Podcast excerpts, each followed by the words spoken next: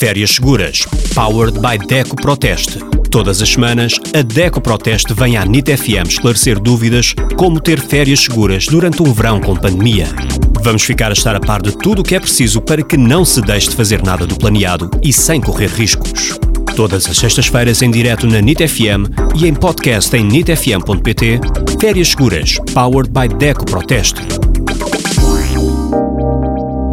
Bem-vindos a mais um episódio do Férias Seguras Powered by DECO Proteste. Como sempre, todas as semanas, a DECO Proteste vem à NIT-FM esclarecer dúvidas sobre como ter férias seguras durante um verão com pandemia.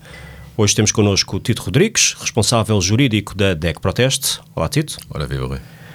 Temos hoje um tema que, embora não tenha a ver com férias, tem a ver muitas vezes com o verão, os festivais de verão, por exemplo, e todos os espetáculos uh, musicais que, entretanto, foram cancelados ou reagendados devido à pandemia.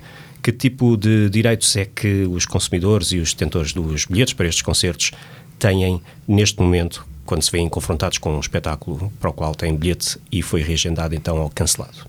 Pois, este de facto foi um dos grandes flagelos, e estamos aqui a pensar sempre numa lógica de festivais ou de concertos ou até de espetáculos culturais, e de facto foi transversal. E o governo uh, tentou, enfim, eu continuo a dizer, sempre a, correr atrás um bocadinho do prejuízo e daquilo que eram os interesses, obviamente, dos agentes que não só exploram este tipo de